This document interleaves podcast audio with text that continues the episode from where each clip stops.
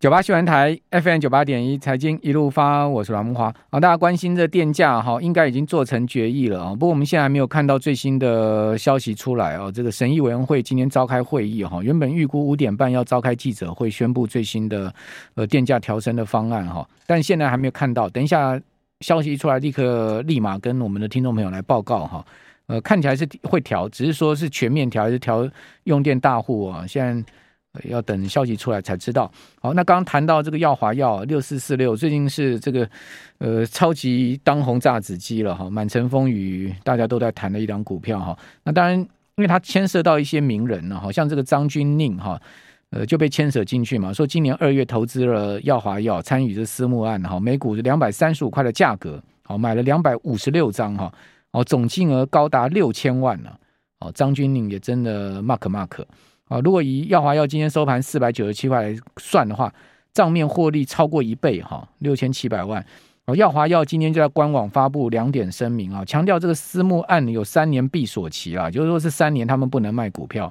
哦，目前所有参与私募的投资者都 没有获利，哦，也就是说是账面获利，三年后哈再说吧。好，这个闭锁期呃解封了，好，他们才能卖股票。好，到时候再说啊。那另外，耀华又说呢，最近有许多报道哈，引发媒体对于他们私募投资人不实的误会哈，特此澄清了。好，依照金管会的规定啊，等等等等，啊，这个他们二零二一年一月开始，总共发行了五次私募，哦，历次私募投资人目前都处在闭锁期，哦，不成不能买卖，更没有办法实现获利，哦，所以呃，所有参与私募的投资者哈都没有赚钱啦，啊，意思就是这样子啊，包括张钧甯在啊，也都是账面获利。哦，如果未来耀华药的股价跌破呃两百哈，一路当然这个不是我讲，是也不是耀华药讲的，就是说我们就是说，如果外耀华药的股价一路往往下跌，跌破私募价的话，那当然他们可能不但没赚钱，还要赔钱嘛。啊，也就是说，呃，这种东西是未定之天了哈，大家不要在那边猜测。哦，不过我自己觉得说，如果说呢张钧甯没获利，那这个消息怎么会出来呢？应该也不是张钧甯自己本身敲锣打鼓出来讲的吧。啊，这消息怎么会出来？就是说张钧甯有参加私募，是谁替他说的呢？啊，这个没被没不幕后的罗生门还蛮蛮值得这个 蛮蛮有意思。好，另外今天还有一个也很大的生计相关的新闻，就是联雅。哦，联雅哇，今天这个说有中资介入啊，哦，要吃经营权啊，联雅生计啊，就是先前不是就两支疫苗吗？联雅跟高端吗？哦，那今天联雅的董董事长出来开记者会哦，要出来讲这个事情哦。哦，这个王长宜就他的董事长说遭中资不法架空。这生技股这个问题真多了，这个联雅到底怎么回事啊？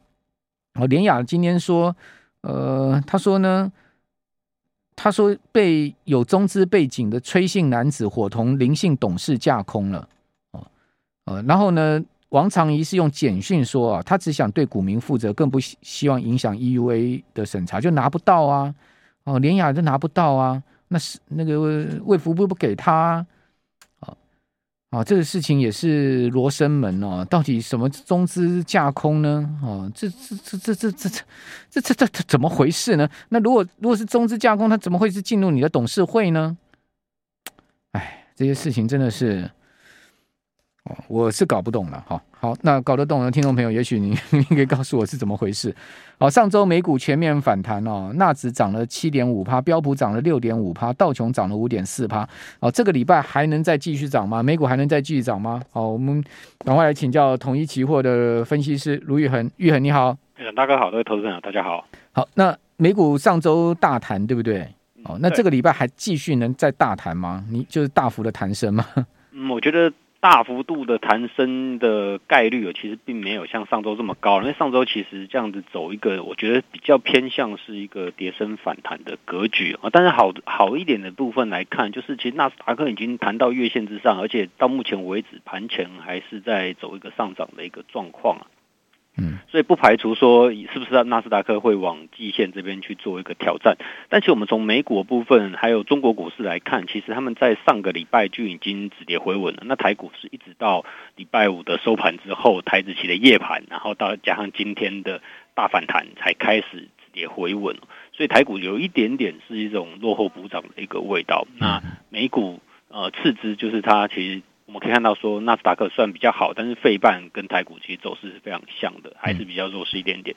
反而最强的是在中国股市的这一块，中国股市基本上从呃五月初开始就没有再破底了，所以在这一波的反弹里面，我觉得我们可以先以中国股市。的一个它的这个反弹的幅度这么强大的一个状况下，它如果没有正式的重新回落的话，那我觉得台股的反弹未必有大家想象中这么弱，其实是蛮有机会再重新挑战到月线的上方的。嗯，那台股没有那么像美股这样强弹，我觉得也也可以理解，因为台股也没像美股跌那么多嘛。没有错，但是其实我们可以看到是今天的强弹，我觉得主角应该是在，我觉得。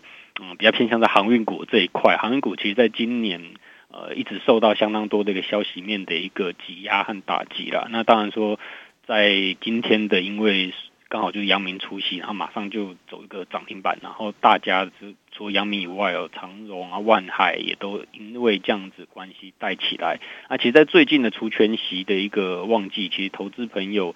对于到底是会贴息吗？因为其实现在看起来经济状况明年可能不是很好，啊，就会觉得说，哎，明年如果赚不到这么多钱的话，那股价现在来讲是不是呃有点过度乐观？所以在之前前上一周跟上上周都有这种贴息的一个氛围，但是在今天看起来这样的氛围，呃，从阳明这边做一个表态的话，看起来可能没有大家想的那么悲观。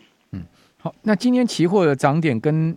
加权指一模一样，都涨两百四十四点哈，这也是真的蛮蛮巧妙的哈。嗯，那期货今天是开高一百五十二点，哦，盘中曾经涨过三百四十七点哦，收盘涨了两百四十点，等于说一百点不见了哈。呃，涨幅是百分之一点五，成交口数九万八千口。哦，那期现货之间的逆价差是两百七十一点，当然这个逆价差这么大，主要是呃隐含这个全息蒸发的情况嘛哈。那如果从呃期现货现在目前的价差情况，我们怎么看呢？好，这个全息蒸发，其实我们上个呃预估是应该还有价，大概是在三百三四十点以上哦。所以事实上，你现在两百六七十点扣掉这个除权息的话，其实是实质正价差的。你看起来好像逆价差很大，事实上期货的部分已经领先止跌，而且领先现货开始去做。现正价差大概多少？现在正价差大概剩下六七十点，我记得礼拜五收盘之后最大的时候，到今天最高点大概有一百多点以上，所以已经其实已经收敛了大概四十到六十点左右了。是是，对。那在这样子的一个呃跌势中，然后进入反弹的一个正价差，一般来说我们会把反正价差。视为是一个趋势的转折，因为一般来说台指期长期来讲，它是逆价差的时间比较多啦，因为有反映到空头的成本。那正价差的情况只有两种，一种就是短线非常乐观，乐观到不行；另外一种就是真的已经跌到不可再跌，期货这边已经开始领先有人进来布局，然后做一个反弹。那在现在的情形这样来看，其实我们在上一周发现说，整个期货市场其实是非常非常悲观的，就包含现货市场和期货市场，因为有相当多的投信啊开始做一些呃停损的措施，然后融资的部分也来到一个近期的新低，两年来的新低。那散户的部分呢也。出现这种贴息的一个呃这样子的情绪有出来，所以呃以悲观性来讲，算是非常的悲观的倾向。我们这样子去解释说，哎，这一次的正价差很有可能会是呃一个中期的一个反弹的一个开始。那投信到底停损什么呢？哦，同信他们呃一。比较偏向是主动型的基金才会去做停损啊，那被动型的基金一般就是跟着他们所所发的一个指数去做一个跟随。主动型基金他们如果买在相对高档的时候，只要跌了超过十五帕或二十帕的话，通通都会有一些被迫要去做停损的这样子的一个机制啊，以免说哎他们的基金的绩效真的受到太大的一个重挫所影响。所以我觉得在这个部分，在上个礼拜其实。呃，盘后筹码部分都可以看得出来，投信在一些呃高档拉回的这些个股上面都有出现停损的。那投信停损是不是就是呃股价见低的一个 机会？我们有看到有部分是外资把它接走了，外资接走，对，有一部分是这样，没有错。好像南电就是有类似这样状况嘛。对，那其实 PCB 族群在这一次也算是拉回的比较深。那今天跟航运一起有蛮多都是走上涨停的，所以我觉得这这一波的反弹有一点点偏向这种跌升反弹，然后走一个很强力的、很快速的往上去做一个拉抬轧空这样子的走势。嗯嗯嗯，对啊，你可以看到，其实南电呃投信从呃从五月二十三号就一路砍单啊，一路卖啊。对，那没有错，对不对？那外资其实就是。呃，投信一路卖，外资是一路买啊。对，哦，就是投信外资对做了一档很明显的股票，但是呃，南电的股价从五月二十三号是一路下哦，那等于说投投信是卖对了。呃，也可以说是外资这个。手臂比较粗吧，我相信一般人没有办法这样子一路接一路接。对啊，当然了，谁敢跟投信对坐啊？他们就是法人，法人才敢对做。但是今天变手阳的情况下，看起来一根涨停板拉上去哦。那今天投信有回补一点，好像有回补一点南电的股票吗？对，但是其实从五月二十几号来看，我真的是胜负其实还未未未必就是如同今天一样，之后就要一路涨，其实并不一定了。因为其实 PCB 这边会。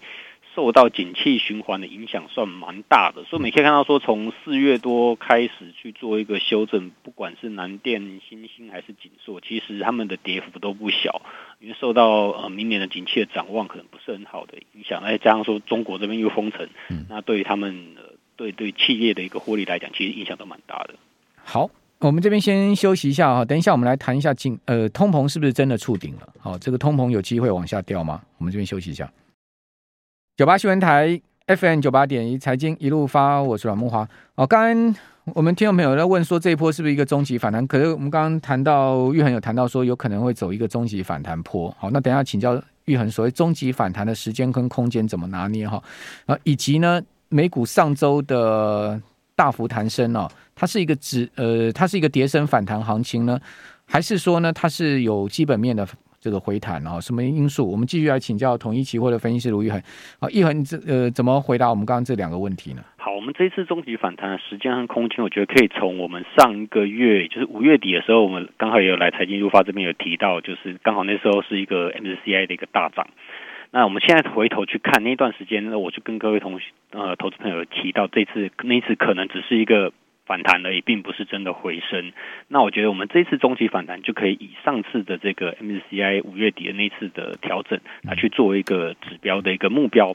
哦，如果往那个方向去做个前进的话，第一个大家可以看看到，很有可能会去越过这次的所谓的月线的这样子的一个压力，就上一万六。对，蛮有机会去越过月线的。那还有，这如果到月线的话，还有五百点空间哦。对，其实是有这样子蛮有机会的。那再来就是季线，可能这个压力不一定能够在这次的反弹就直接去把它突破，因为我们知道说基本面的东西，在从现在这个时间点去往后面看，看起来会。未来一年的景气可能不会像过去一年来的这么好，所以我认为季线能不能够突破这个部分，我可能是比较保守来去做看待。但是我觉得月线其实是蛮有机会越过去，而且有机会去挑战呃上一次 MSCI 的这个进场的那一次反弹的一个位置区块。嗯，好，那再来就是提到说 MSCI 上次反弹那个位置区块大概在多少点？呃，那根红 K 是从一万六千二到一万六千五这附近，嗯嗯嗯，所以一万六千点其实是蛮有机会去挑战的。嗯，可是今天你看到台积电、联发科都不强了。对，没有错，因为今天的重点应该还是在航运股的跌升反弹。那如果说台积、联发不能率大盘走的话，那这个空间以五五百点到六百点的空间要谁来领军呢？呃，应该来说，他们应该要去大盘，他们还是要靠他们了。这些全职还是真的要打。他们明后天就要转，他们不不太可能缺席。如果他们缺席，持续破底的话，我觉得这一次大盘的可能就不是我们所想象的这么乐观。就中期反弹，对市场就不认同。好，对，所以联发科、台积电、联电、红海这些股票要这个后面要表态了哈。没有错，嗯，好。那在我们看美股的一个反弹的状况，它到底是不是一个有机之谈？其实从美股的状况来看，我觉得这一次跟台股也算是非常接近，就是一个过度恐慌之后的一个反弹，但是他们的基本面并没有好转。我们可以看到回去看，呃，之前上个月，应该说上个礼拜啊，联总会官员出。拼命出来谈话，第一个有几个东西其实不确定性已经消除了，就是他们的升息路径已经消除了。那到年底大概就是三趴到三点五趴的意思，然后明年可能就会很接近到四个 percent。那经济衰退的部分，那个呃，连那个费呃费德的这个主席鲍尔也提到，经济衰退基本上就是会发生的。呃，大家去明白它的背后的延后之意，只是说这个经济衰退的发生的。应该不会是一个长时间的一个经济衰退，可能是一个很短暂的。那他们认为到二零二四年之后，他就有有这个本钱可以开始重新降息来把经济拉起来，就不会像是之前的停滞通膨弄个五年、十年这么久。嗯，哦，那再来就是我们可以看到说，呃，陆股这次的回升大家都有注意到，但是其实陆股在真正的封城之前，他们的经济就是已经比较疲软了。嗯，所以这次的反弹，大幅度的反弹，并不能够让他们回到呃从疲软的经济变成很强劲的经济体，但是他至少说，哎，有办法回到原本的路径，从原本这个封城。呃，跌升这样的状况呢，回到它原本，因为我们知道说中国是目前世界上少数呃通膨其实没有很严重的国家，嗯、他们可以买到很便宜的油，嗯嗯嗯，对他们通膨率看起来到目前为止，呃，上个五月的话其实才两趴左右而已，嗯、那核心的话甚至连一趴都不到，嗯，对，那我们可以看到说，呃，通膨是不是真的触顶了？咱们把它转过来看，其实我们看到在。